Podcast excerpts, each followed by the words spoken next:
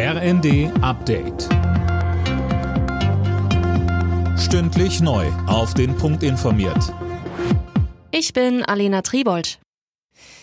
Der chinesische Staatskonzern Costco darf sich nun offenbar in den Hamburger Hafen einkaufen. Wie die Süddeutsche berichtet, gibt es einen Kompromiss. Laura König. Demnach soll Costco statt wie geplant 35 Prozent jetzt nur noch 24,9 übernehmen und hätte so formal keinen inhaltlichen Einfluss auf die Geschäftsführung. Sechs Bundesministerien hatten den Verkauf ja abgelehnt. Die sollen ihren Widerstand jetzt aufgegeben haben. Kritik kam zuvor auch von Union und Grünen. Grünen-Chef Nuripur sagte, kritische Infrastruktur dürfe nicht einfach an ein Land verkauft werden, das ohne mit der Wimper zu zucken bereit ist, unsere Abhängigkeit politisch auszunutzen.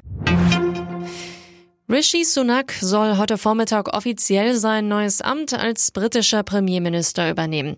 Zunächst wird die scheidende Regierungschefin Truss ihre letzte Kabinettssitzung leiten und dann bei König Charles III. ihren Rücktritt einreichen. Der nennt Sunak dann zum neuen Regierungschef.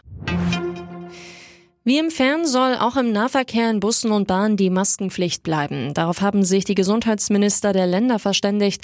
Keine Einigung gab es dagegen bei der Einführung einer möglichen Maskenpflicht in Innenräumen, falls die Corona-Zahlen stark steigen. Bayerns Gesundheitsminister Holleczek sagte im Zweiten. Die Länder haben äh, unterschiedliche Meinungen zu diesem Thema. Klar ist, wenn es zu einer Maske im Innenraum kommen sollte, dann möchte man schon einheitlich versuchen, das auszusteuern. Bis zum nächsten Treffen der Gesundheitsminister im Dezember sollen Vorschläge erarbeitet werden. Die Einführung eines einheitlichen Ladesteckers in der EU für Smartphones, Tablets und Kopfhörer hat die letzte Hürde genommen.